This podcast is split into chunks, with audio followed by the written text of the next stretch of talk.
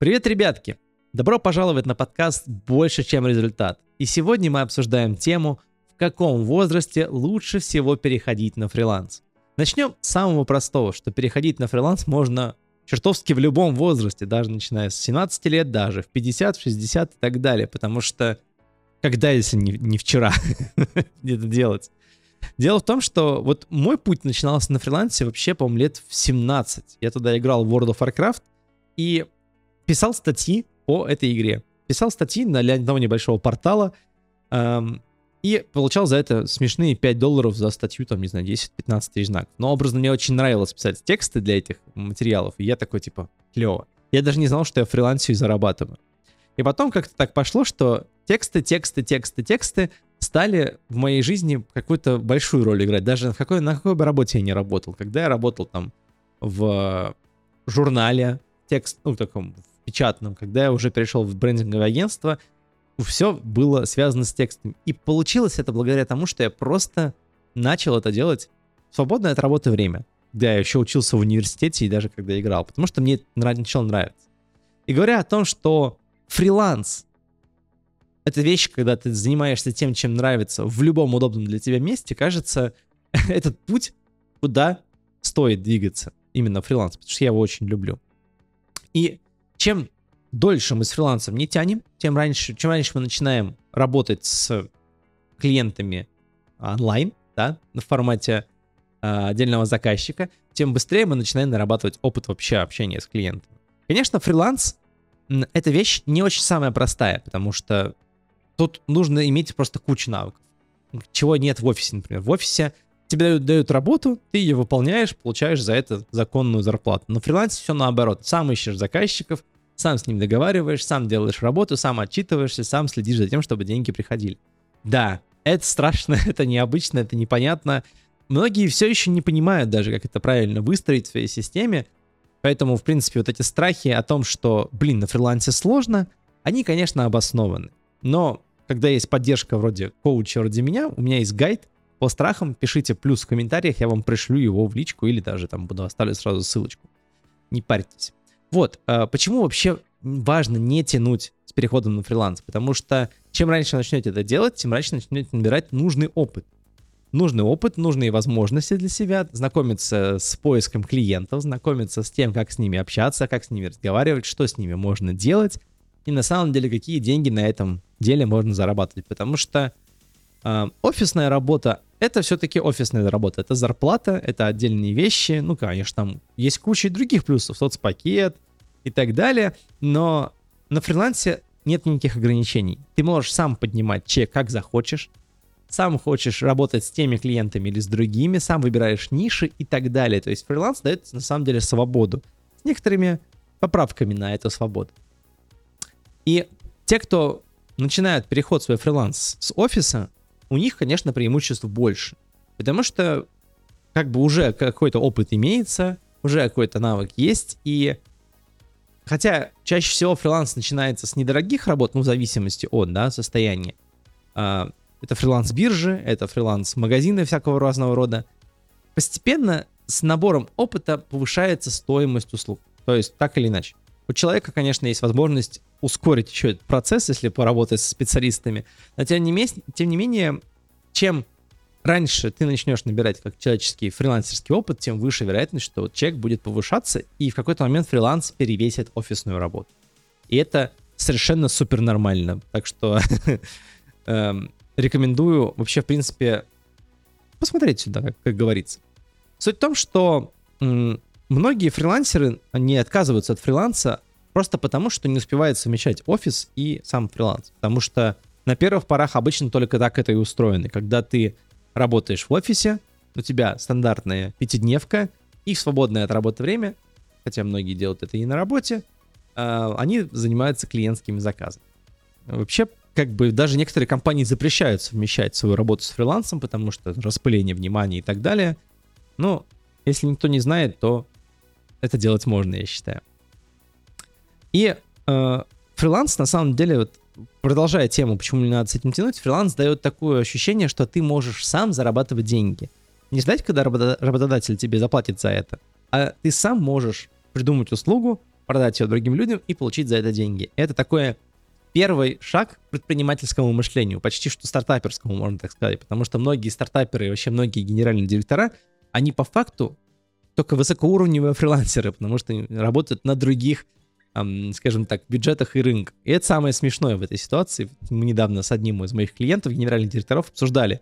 Он такой сидит, блин, я прям как фрилансер, сам бегаю за клиентами, сам ищу их, сам с ними договариваюсь там и так далее. Я ему говорю, что это такой стандартный процесс, потому что кто еще будет искать тебе клиентов? Отдел продаж может искать? Может. Партнерский маркетинг? Может.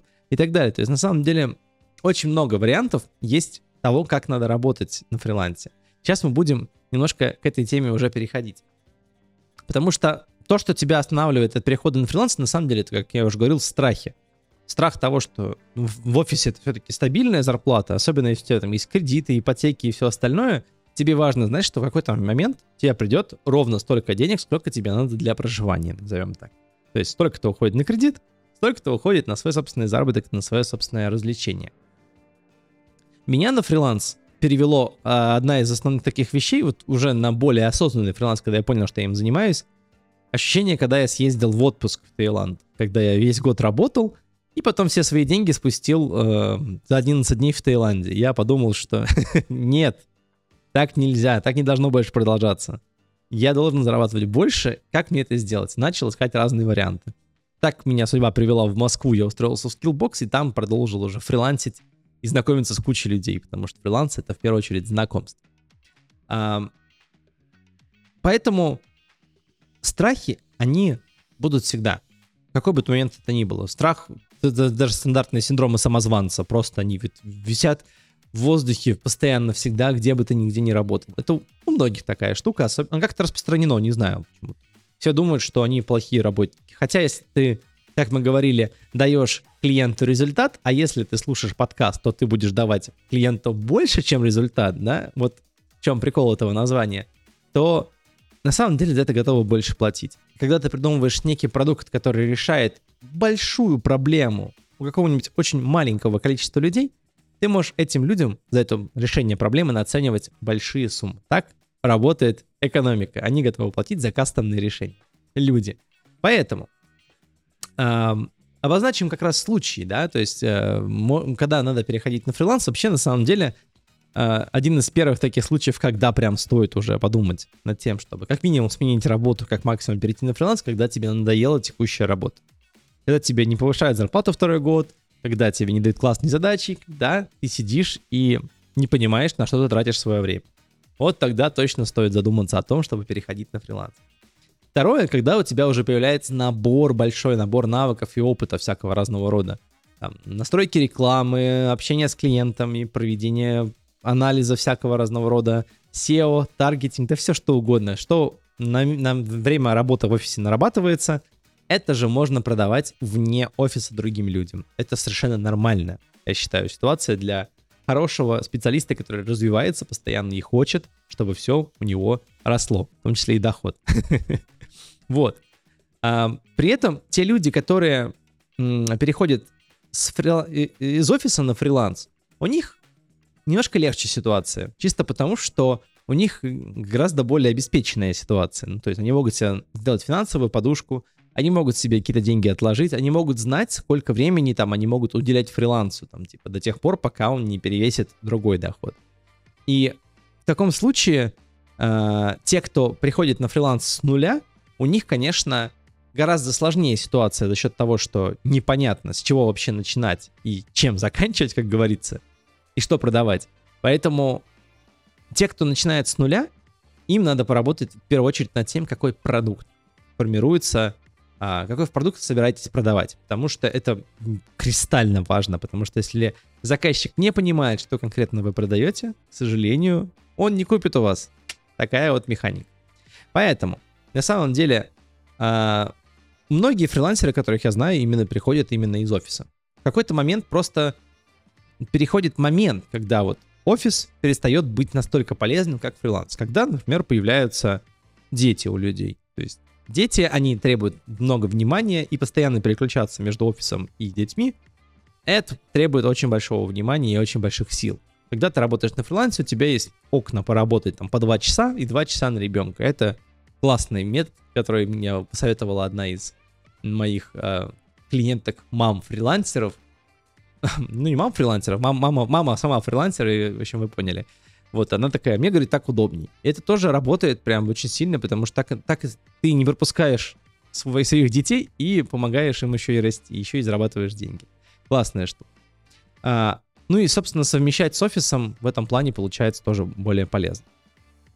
Вообще, те, кто переходит из офиса, они обладают, конечно, большими скиллами в переходе на фриланс. И чисто потому, что у них уже есть какой-то experience из э, опыт именно работы с офисными процессами. Потому что самое важное на фрилансе это, конечно же, процессы. Когда у тебя есть понятное движение твоего клиента от первого контакта с тобой до первых денег, а дальше до результата.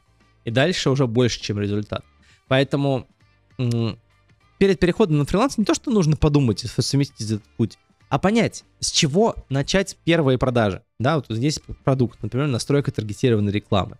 Сколько вы хотите за это получать? Сколько вы будете тратить на это время? Потому что обязательства, которые вы берете перед клиентом, важно выполнять. Не сливаться, не игнорировать клиента, как у меня был тоже я. Этим не горжусь абсолютно, но сейчас я это исправил. Когда происходит процесс с тем, что услуга формирует обязательства. И обязательства формирует вашу конкретную работу для конкретного клиента. И с, не, с этого всего обязательно начать. С этого обязательства. Просто принять, что вы теперь а, сотрудничаете с другим человеком, и он от вас ждет результат конкретно. Вот самое важное, что люди не понимают. Они думают, что ждут просто настройку рекламы или ждут просто настройку чего-то еще. Нет. Как я говорил в прошлом выпуске, важно это делать результаты. И тогда за это будет платить еще больше и больше, если вы уже послушайте предыдущий выпуск, там это, очень много я об этом говорил. И качественный переход на фриланс все еще сопровождается именно навыками мягкими такими, софт-скиллами, то есть общение с клиентом, ведение клиентов, помощь ему в жизненных делах, назовем так его, рабочих делах. И этот навык, вот этот, кстати, навык, он практически не вырабатывается у фрилансеров, точнее не у фрилансеров, а у офисных работников, которые не взаимодействуют с клиентом. Просто потому, что у них нет такого опыта.